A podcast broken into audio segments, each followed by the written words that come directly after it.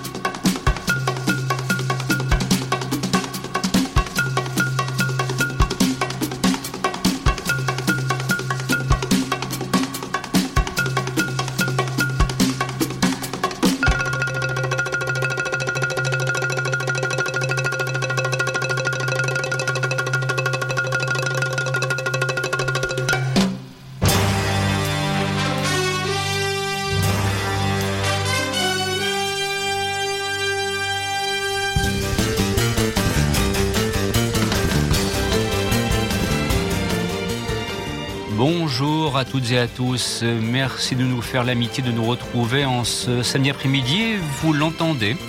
Cette fois, Cinéma Mété Comté a laissé sa place au magazine des séries, un programme imaginé présenté par Christophe Dordain en partenariat avec le site lemagazinedesseries.com.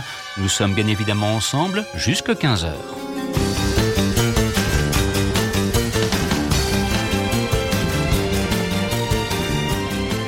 Vous le savez, de temps à autre, dans le cadre de ce programme, nous prenons un chemin de traverse qui nous fait quitter le grand écran au profit du petit écran et de vous proposer un voyage dans l'univers des séries télévisées des années 60, 70, 80, 90 qui constitue, c'est vrai, notre centre d'intérêt prioritaire.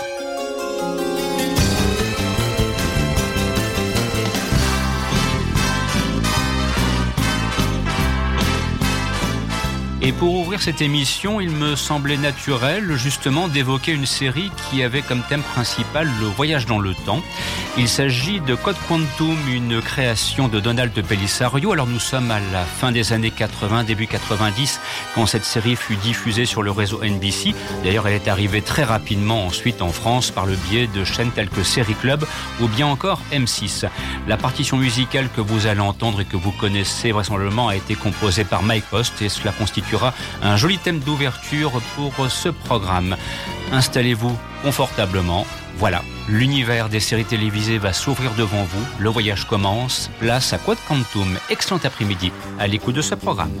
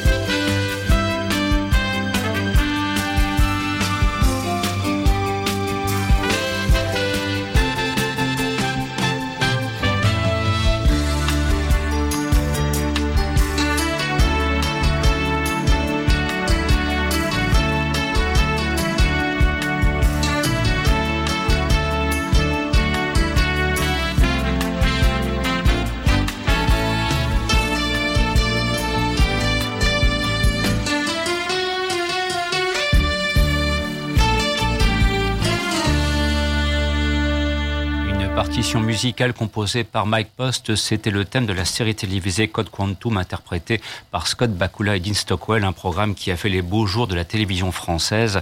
Et c'est vrai que c'était une très belle variation du voyage dans le temps, une relecture en quelque sorte bienvenue.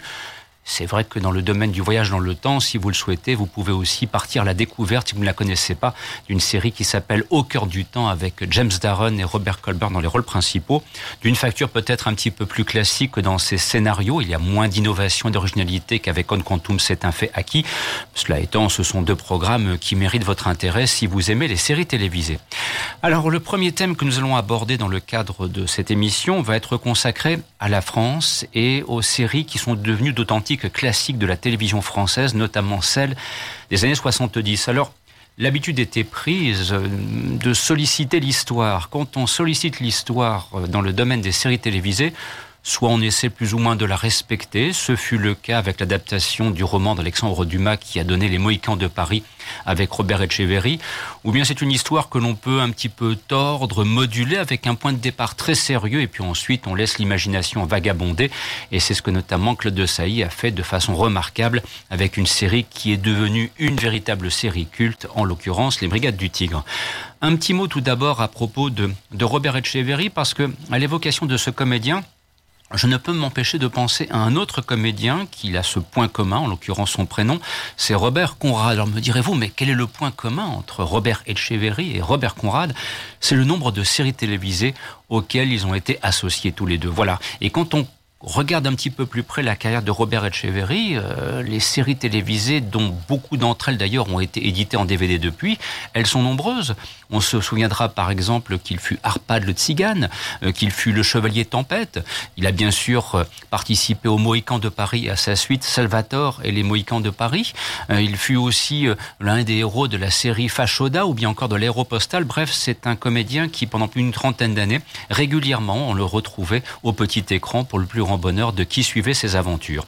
Alors sur ce, donc, d'entendre le thème des Mohicans de Paris, et puis ensuite, on retrouvera Philippe Clay pour les Brigades du Tigre. Alors là, je le disais à l'instant, euh, une série télévisée qui mérite le label de série culte. Vous savez, il y, a, parfois un petit problème avec ce mot série culte. Il est utilisé trop souvent, trop rapidement, notamment dans un but commercial. Alors, euh, une série à peine a-t-elle quitté l'antenne qu'elle devient une série culte au hasard d'une édition en DVD ou bien en Blu-ray? Moi, je pense, j'estime, à tort ou à raison, que le terme série culte, il faut l'utiliser avec euh, prudence. On doit le réserver à des programmes qui ont fait leurs preuves et dont on continue à parler 20 ans, 30 ans, 40 ans après leur diffusion. Ça tombe bien. C'est le cas avec les Brigades du Tigre, puisque le premier épisode fut proposé, c'était un 21 décembre 1974. C'était la grande époque de l'ORTF, finissante en l'occurrence. Et par la suite, il y a eu un total de six saisons jusqu'en 1983. Et puis, si vous avez l'occasion de faire une une petite recherche afin d'essayer de trouver une photographie euh, de, de cette équipe des Brigades du Tigre. Regardez bien l'œil des comédiens, il pétille, il y a comme un esprit de colonie de vacances qui régnait et que l'on retrouve ensuite dans les épisodes. Franchement, ils se sont bien amusés et nous aussi, alors euh, de cette époque, il ne reste plus grand monde malheureusement. Dame Nature a fait son œuvre. Seul Jean-Paul Tribou est encore euh, vivant, celui qui incarnait Pujol aux côtés de Terrasson, Pierre Maglon, aux côtés du commissaire Valentin, euh, Jean-Claude Bouillon, et puis de l'incontournable Monsieur Fèvre, en l'occurrence magnifiquement incarné par François Mestre.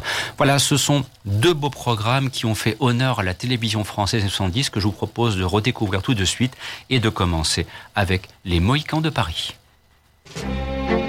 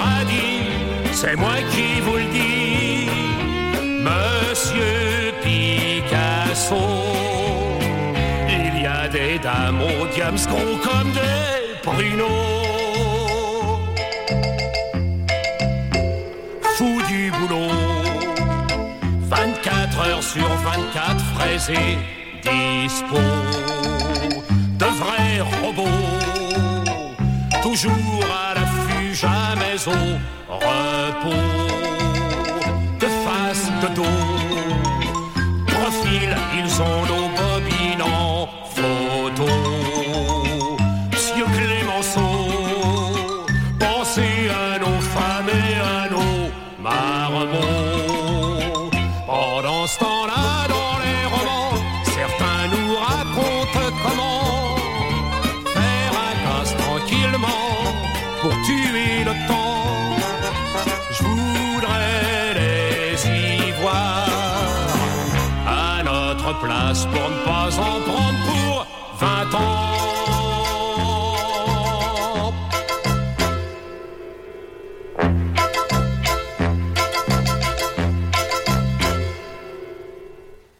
C'était Philippe Clé, un extrait de la bande originale de la série télévisée Les Brigades du Tigre, en l'occurrence le thème principal, celui qu'on aimait tant découvrir et redécouvrir au hasard des diffusions et rediffusions de ce programme dont je vous disais il y a quelques instants que c'est devenu une véritable série culte. Et il ne faut pas oublier que si Claude Desailly a beaucoup fait pour le succès de cette série à travers les différents scénarios qu'il a pu écrire, il faut aussi souligner l'admirable travail de son réalisateur parce que c'est une série qui a cette particularité d'avoir le même réalisateur pour les 36 épisodes, en l'occurrence Victor Vica, qui avec beaucoup de métiers aura su apporter du dynamisme, notamment dans les séquences d'action, dont il faut bien reconnaître dans les Brigades du Tigre, elles sont à la fois régulières et d'excellente tenue. Et puis au préalable, puisque je cite un réalisateur, de rappeler que Les Mohicans de Paris, qui fut diffusé pour la première fois, donc c'était en 1973 sur la première chaîne de, de l'ORTF, avait été réalisé par Gilles Grangier, grand monsieur du cinéma, qui a souvent travaillé avec Jean Gabin par exemple, et qui dans les années 70 trouvait avec le petit écran un nouveau terrain de jeu dans lequel il s'est illustré plutôt avec brio là aussi. Alors quittons donc l'univers des séries françaises pour aller faire un petit tour du côté des États-Unis, mais, mais par le biais d'un éditeur dont je tiens absolument à souligner le travail. Dès que j'ai l'opportunité de le faire, je ne manque pas de rappeler que la société Elephant Film, oui, je vais citer cette société, euh, mérite vraiment euh, beaucoup de, de, respect quant au travail d'édition de séries qui a été proposé maintenant et qu'il propose depuis plusieurs années combien de séries télévisées dont jamais on ne pensait qu'elles pourraient être éditées sont parvenues dans nos bacs, si j'ose dire, grâce au travail admirable de l'équipe d'Elephant Film. Et donc, je vais me permettre de souligner cela à travers deux exemples de séries que vous pourrez trouver très facilement en coffret DVD. Qui sait, ça peut être une bonne idée pour un cadeau de Noël, par exemple. Et de commencer avec Dossier brûlant. Alors, c'est une série, c'est vrai, pour laquelle j'ai mis du temps à, à m'y mettre. Voilà, c'est une série qui nécessitait peut-être d'être vraiment découverte avec calme. C'est une série qui a été créée par Jeffrey Grant Rice, interprétée notamment par Darren McGavin et aussi Simon Auckland, qui, quelques années plus tard, en 76, deviendra un certain Général Moore dans la série Les Têtes Brûlées que vous connaissez bien. Et c'est vrai que la partition que vous allez entendre, composée par Gilles Mellet, voilà, elle est, elle est vraiment évocatrice d'une série très particulière. Ça commence sur un petit sifflet, voilà, avec un ton assez léger et très rapidement, la musique se durcit pour bien rappeler qu'on a affaire à une série qui exploite un genre assez inhabituel au petit écran, en l'occurrence celui de l'épouvante. Alors, dossier brûlant est une série qu'on a découvert, euh, somme toute, assez tardivement, puisqu'il faudra attendre l'été 1989 pour qu'elle soit proposée par Canal+. Ensuite, c'est 13e rue qui se chargera de la rediffuser au milieu des années 2000. C'est le premier thème donc que je vous propose d'entendre, et puis ensuite on glissera vers quelque chose d'un petit peu plus consensuel pour les oreilles, une partition composée par Billy Goldenberg pour la série Banachek avec Georges Pépard. Alors là aussi, programme que l'on peut découvrir les deux saisons ont été édités il y a plusieurs années par Elephant Film. Et c'est vrai qu'avec euh, ce programme Banachek, Georges Pépard de bénéficier les années 72-74, au moment de la diffusion sur NBC, d'un regain de popularité. Bon, il en connaîtra encore un avec l'agence Touriste dans les années 80. Mais ça, les années 70, après une carrière somme toute assez solide au grand écran, le, petit écran faisait appel à lui. Dans le cadre, c'est vrai, d'une série qui a une, comment dirais-je, une démarche particulière. Pourquoi? Parce qu'elle s'inscrit dans l'ensemble des séries qui ont été produites par la firme Universal diffusées par NBC Télévision et qui faisait partie d'un programme rotatif qu'on appelait le NBC Mystery Movie. Et quand on regarde l'ensemble des séries qu'on a vues en France de façon entre guillemets unitaire et qui ont fait le succès de ce programme rotatif, elles sont nombreuses. Et de citer spontanément la plus célèbre d'entre elles, Colombo avec Peter Falk. Il y avait donc Banachek avec George Peppard, un shérif à New York avec Dennis Weaver, Macmillan avec Rock Hudson, McCoy avec Tony Curtis, ou bien encore aussi, pourquoi pas, euh, Ek Ramsey avec Richard Boone. C'est vous dire que ce NBC Mystery Movie aura été euh, un grand pourvoyeur de, séries télévisées que nous avons découvert chacun à notre façon euh, dans le cadre des diffusions en télévision, à la télévision française. Alors pour ce qui est de Banachek, la première fois que le programme fut diffusé, c'était le 4 janvier 1974 sur la première chaîne de l'ORTF. Voilà donc euh, ce sont deux thèmes, deux séries, Dossier brûlant, Banachek, la même époque, la première partie des 70, et ce sont deux séries dont vous pouvez profiter, car éditées en DVD par Elephant Film, et je l'aurais dit une ultime fois. Je vous laisse maintenant profiter tout d'abord de Dossier brûlant. Vous allez voir, le, le thème est très singulier, mais annonciateur de ce qu'est une bonne série d'épouvantes.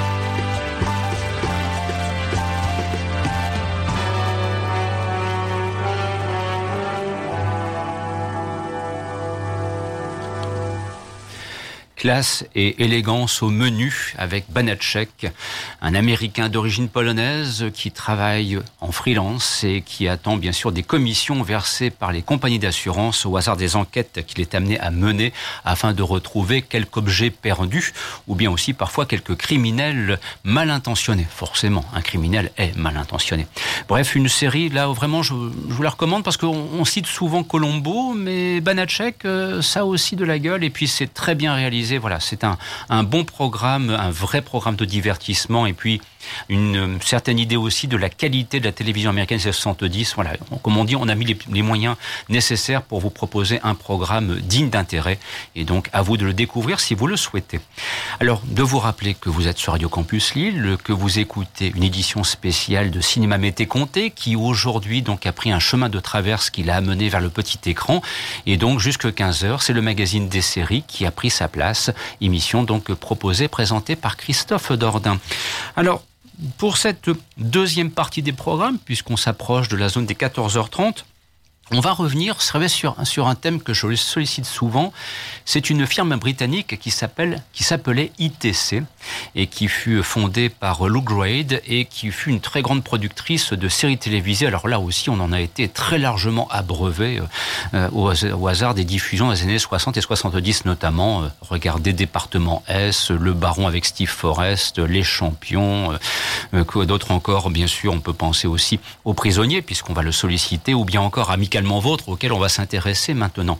Alors bien sûr, nous aimons dans cette émission, euh, justement, parfois vous proposer d'entendre des thèmes différents que ceux qui sont attendus. Mais alors avec Amicalement Vôtre, je me suis dit, bon, que faire? Est-ce que je diffuse ou pas la partition musicale composée par John Barry qui a fait le tour du monde Et ah, je me suis dit, allez, oui, je vais quand même m'y risquer. Certains vont se dire facilité, c'est vrai. Mais ensuite, je vous proposerai un petit extrait, parce que ça c'est inévitable, surtout pour nous Français, un extrait d'un épisode. En l'occurrence, cet épisode s'intitule 7 millions de livres. Et pourquoi vous diffusez ce petit extrait?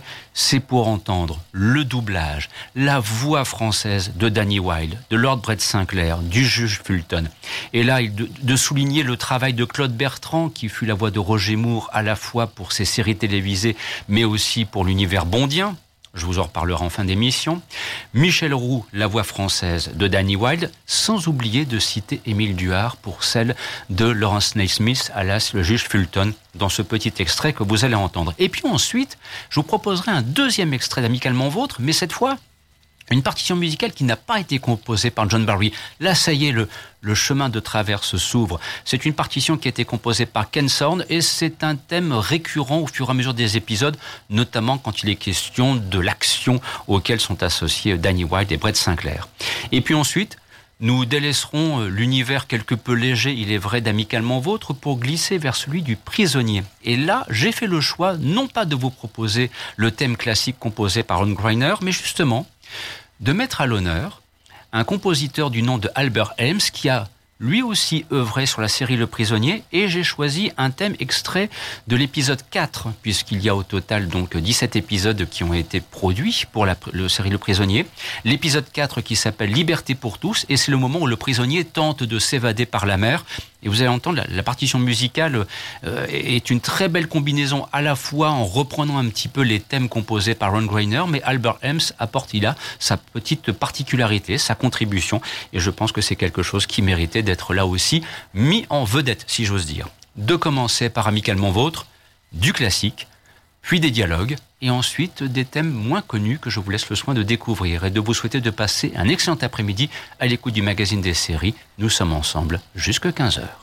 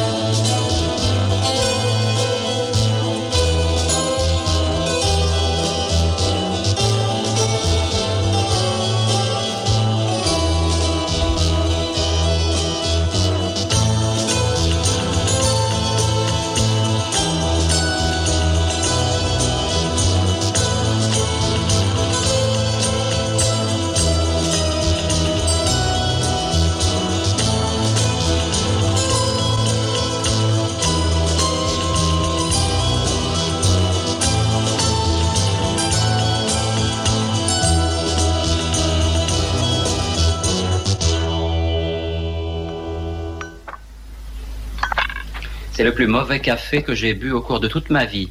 Il se trouve que tu es en train de boire du thé. Ah bon? Bah alors pardonne-moi, bah c'est le plus mauvais thé que j'ai bu, infect. Tu dois vraiment aller à la chambre des lords ce matin? Oui, si je finis de m'habiller à temps. Je vous écoute, monsieur le juge. Oh, il n'y a rien de plus à ajouter, vous connaissez les faits. Je veux seulement savoir si vous voulez m'aider ou pas. Et vous voulez seulement qu'on découvre si ce Mark Lindley est bien le vrai? Oui, c'est bien ça. Ah, il arrive. Oh mais il est éblouissant. Oh, votre Altesse, quelle magnificence. Votre, euh, votre carrosse vous attend et il oserait aller dans la rue habillé comme ça. Oh, regardez, il a même un chapeau. Il n'est pas magnifique Permettez-moi de vous aider, votre Altesse. Ah. Daniel, tu redonnes de la vigueur à la signification du mot balou. Ah, mais te fâche pas. Tu sais que tu es vraiment magnifique. Oui, apprends que c'est la tenue classique de tous les pères du royaume quand ils se réunissent. Bah, si tu te promenais à New York dans cette tenue, tu n'irais pas loin. Alors, quelle est votre décision eh ben, Nous allons nous marier. Mais voulez-vous répondre sérieusement un instant D'accord, cette histoire ne me regarde absolument pas. Et vous Eh bien, j'ai peur d'être d'accord avec Daniel. Il faut des spécialistes dans cette affaire. Je suis navré de votre décision. Personnellement, je sens que cette histoire demande à être approfondie. Bien, je dois partir. Vous êtes libre de votre choix. Mais faites-moi une faveur. Allez parler à Jenny Lindley. D'accord. Merci.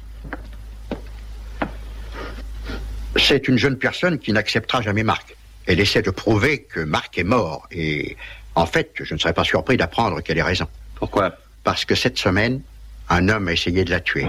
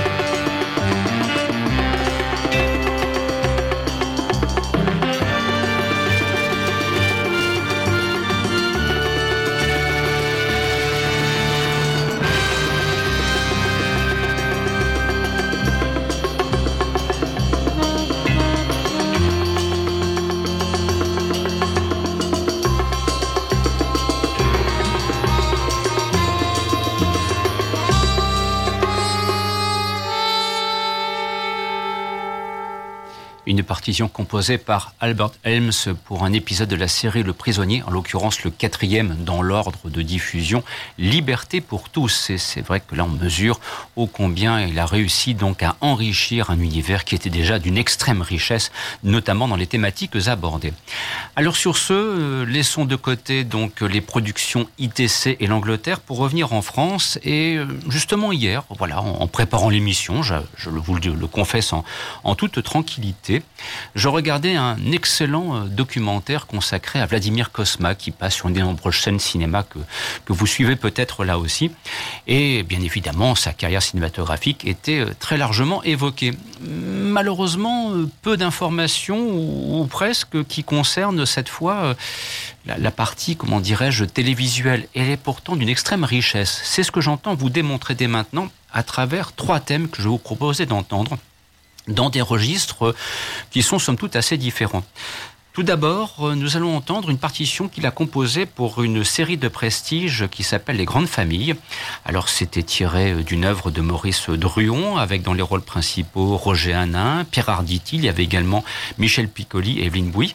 Et c'est vrai que c'est fait partie de ces grandes séries de prestige auxquelles le nom de Vladimir Kosma a été très souvent associé. Tel sera le cas aussi avec euh, La Chambre des Dames. Alors, La Chambre des Dames, c'est une série qui, elle, fut produite un petit peu plus tôt c'était en 1983. Et donc, notamment, on retrouvait dans la distribution artistique Henri Virlejeu ou bien encore Marina Vladi et Sophie Barjac. Et vous allez le voir, là aussi, euh, Vladimir Kosma euh, est très à l'aise pour proposer, comme ce sera le cas aussi pour les grandes familles, une musique d'une très grande ampleur euh, qui convenait parfaitement à ce genre de production. Et enfin, nous terminerons cette évocation de Vladimir Kosma avec quelque chose, là, par contre, de beaucoup plus jouissif, si j'ose dire. Bon, c'est une série production française v 70 avec euh, Georges Descrières et euh, Corinne Le Poulain dans les rôles principaux, c'est Sam et Sally. Bon, je ne vous cache pas que j'ai justement essayé de regarder à nouveau quelques épisodes de Sam et Sally. Nous dirons poliment que cela a bien vieilli, mais que cela a peut-être trop vieilli et que ça aurait peut-être du mal à trouver grâce aux yeux du public aujourd'hui. Ayons l'honnêteté de le reconnaître. Sur ce, de commencer avec les grandes familles, voilà, trois thèmes qui vont permettre de mieux mesurer que si l'apport euh, au cinéma de Vladimir Kosma en tant que compositeur est incontestable, il est tout autant pour le petit écran.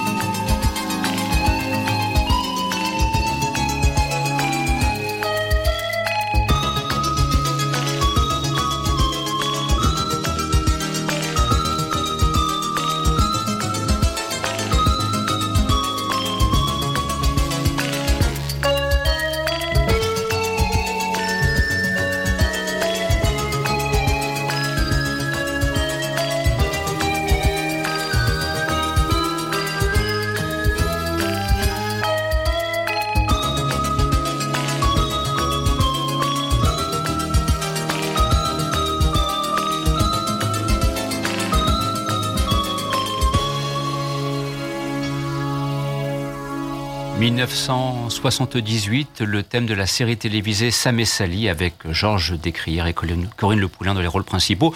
Et comme je vous le disais euh, précédemment, vous en avez bien rendu compte, voilà, il y a quand même une espèce de, rupture qui s'est introduite entre les deux premiers thèmes, les grandes familles euh, et la Chambre des Dames, où, où Vladimir Kosma se laisse aller à toute l'ampleur qu'il est capable d'apporter à ses partitions musicales et notamment celles pour le petit écran. Et puis là, un ton résolument plus joyeux. Voilà, on est dans une série de fantaisie et c'est vrai que Sam et Sally, voilà, c'est un programme qu'on peut éventuellement retrouver en DVD, je le précise d'ailleurs, qu'on peut revoir le cas échéant, mais euh, je dirais avec euh, beaucoup de recul. Ça correspond aux normes de production télévisuelle de l'époque et c'est vrai que par certains aspects, cela a un petit peu mal vieilli. Voilà, pour dire les choses très, simplement. Par contre, musicalement, ça reste toujours agréable à écouter. Avant d'arriver dans la toute dernière ligne droite de cette émission, je vous propose un petit chemin de traverse, encore un, qui va nous amener du côté de Manix. Alors là, cette fois, il n'est pas question de passer le thème mondialement connu composé par la Lochifrine. J'ai volontairement choisi un extrait d'un épisode de la première saison. C'est pour vous montrer ce que la Lochifrine était capable de faire et de proposer, autre bien évidemment que les thèmes auxquels nous sommes habitués.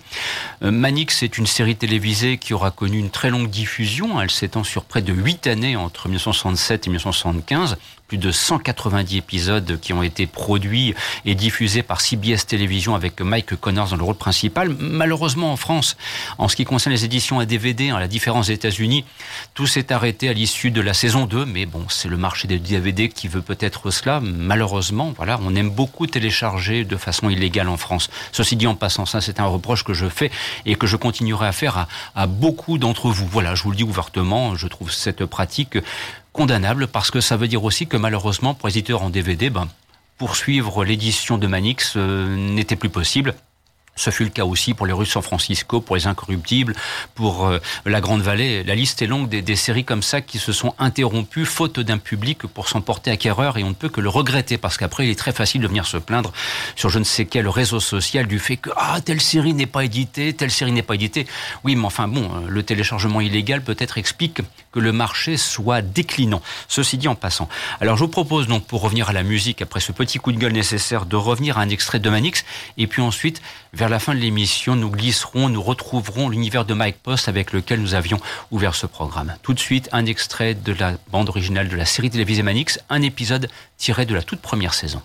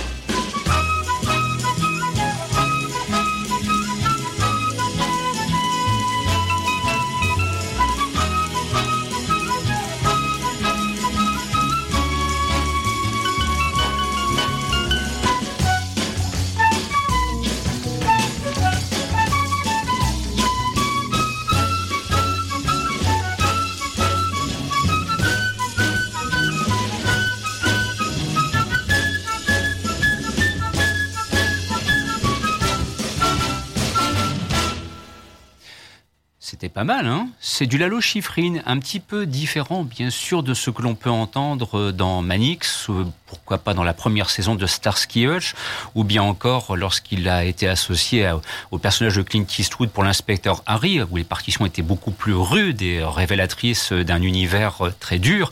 Là, effectivement, il y a beaucoup plus de légèreté dans cette partition. Voilà, c'est ce qu'on découvre parfois quand on creuse un petit peu les, les discographies des grands compositeurs. Eh bien, on voit un petit peu ce qu'ils ont apporté ça et là, ne fût-ce que là au hasard d'un épisode de série. Voilà, c'est un, un thème qu'il a conçu spécifiquement pour et il faut bien reconnaître qu'il est de très solide facture. Nous arrivons donc maintenant dans la dernière ligne droite de l'émission. À partir de 15h, vous retrouverez la suite des programmes sur Radio Campus Lille. Et je vais vous proposer un florilège consacré au compositeur Mike Post. J'en ai sélectionné plusieurs titres. Le premier, c'est la loi de Los Angeles. Voilà une, série qui là aussi a connu une très grande popularité en France, une création de Steven Boschko. C'est un, programme qui a fait là aussi les, beaux jours euh, des chaînes de télévision. On pensera notamment par exemple à la 5 ou bien encore à M6, mais plutôt la 5 en l'occurrence pour la loi de Los Angeles. Et puis ensuite, euh, à partir, euh, comment dirais-je, de cette première étape, on glissera, et ça me semblait naturel, vers l'univers, cette fois des studio de radio avec une série peut-être un petit peu moins connue qui s'appelle Jack Killian, L'homme au micro, série interprétée par euh, Gary Cole et euh, qui date de la période fin 80, début 90. Et vous verrez que là aussi, euh, le thème composé par Mike Post est de très solide facture. Et puis enfin, on terminera par un grand classique avec cette fois un flic dans la mafia, interprété par Ken Wall, une des grandes séries dont malheureusement on ne peut pas la découvrir en DVD pour des raisons obscures de droit, alors que c'est un programme vraiment remarquable, une belle série de la fin des années 80, début 90 et qui a aussi marqué les esprits à l'époque. Voilà, donc ce sont les trois thèmes qui vont s'enchaîner jusqu'à 15 heures. Et puis euh, ensuite, eh bien, vous vous dites, ben, la semaine prochaine, ah, mais la semaine prochaine, Cinéma Mété Comté sera de retour dans sa forme originelle. J'aurai grand plaisir à retrouver mes co-religionnaires, en l'occurrence euh, Cédric Poulvord et Christophe Colpart. Et, pourquoi faire? Bien pour nous intéresser à une année bien particulière, en l'occurrence 1983, et il sera question de James Bond. Alors vous me direz, mais pourquoi James Bond 1983 Parce que cette année-là, 007 a vu double. On vous en reparle la semaine prochaine. Et de vous laisser avec l'univers télévisuel de Mike Post. Un grand merci d'avoir été des nôtres en ce samedi après-midi et un grand merci pour la qualité de votre écoute. À la semaine prochaine. Au revoir.